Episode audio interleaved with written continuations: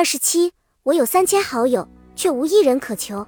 一前几日，我和一位读者聊天，他向我倾诉心中郁结，敲了几行字，觉得话太满，显得矫情，删掉；再敲了几个字，又太简短，显得高冷，还是删掉。这年头，回复朋友圈也变成了一道拿捏不准的哲学题。其实，他的困惑是很多人都有的，除去领优惠券、参加活动。别人推荐等所添加的好友，在朋友列表里静静躺着的那小撮熟人密友，如今都已换上陌生的小头像。你不找我，我也自觉沉默。我们正经历一种奇怪的现象：朋友圈的人在变多，而能交心的朋友却在变少。大家都恭恭敬敬地隔开一段距离，互相间最大的人情交往，不过是对方突如其来的小窗口。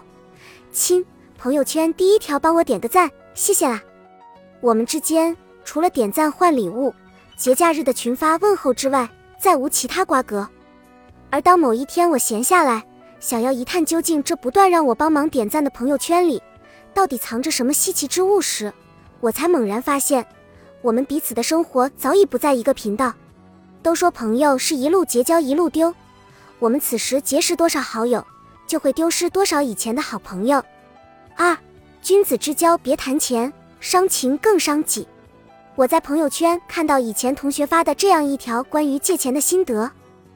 他说他借了几千块给朋友，可他那朋友一拖再拖，硬是不还钱。起初他不好催促，只是旁敲侧击，结果都被他朋友搪塞过去。时间一长，他难免觉得心慌，倒不是钱的问题，而是觉得互相之间的信任就这么没有了。后来他三番五次的催促朋友。钱终于要了回来，可感情也走到了尽头，我不禁感叹万分。这世间看似最坚固的情谊，却经不起金钱的考验。新东方创始人俞敏洪曾在演讲里说：“人与人之间只有永恒的利益，而没有永恒的情谊。”这句话听上去有些不入耳，但是放在如今这个物质的人情社会里，却像一把警醒的戒尺，时刻提醒人：再好的感情也别掺杂金钱关系。一次借钱给你，你不还，我当你凡事缠身，忘性大；两次借钱给你，你不还，我当你贵人多忘，没放心上；数次借钱给你，你不还，我就当没你这个朋友了。金钱确实不能用来考验人之间的情谊，但可以试探出一个人的心到底有多真。三，那些曾经海誓山盟的友情，后来一次次的被金钱打败，最后我们无奈只能叹息一声。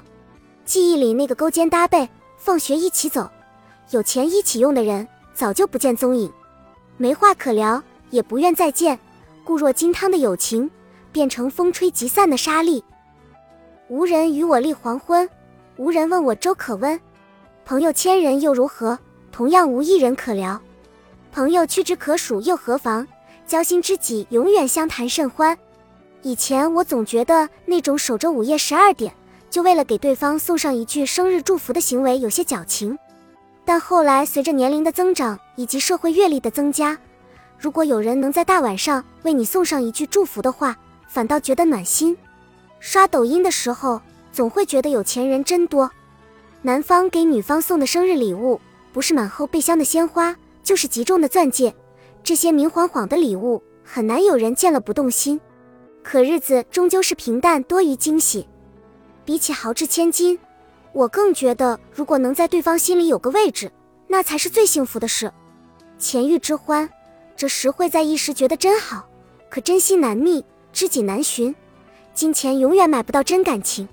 四，人生总有太多所谓的聚会，有人千里迢迢赴宴，只为与你见上一面；有人碍于情面，只能说些不关痛痒的场面话拒绝。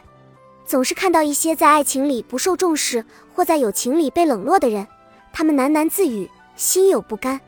明明你情我愿的关系，最后却变成只有自己付出；明明三人的出行，最后却总有一人落单。生拉硬扯的关系，平行难相交的轨迹，爱情也好，友情也罢，当真要挥手作别时，最好的结局就是放过他人，也放过自己。金钱虽好。可别放进感情里，不然分道扬镳时，未免撕碎脸皮，空余叹息。一段良好的关系应是如此：相聚时，我与你交谈甚欢，心照不宣；离别时，我祝你锦绣前程，你与我敬重三分，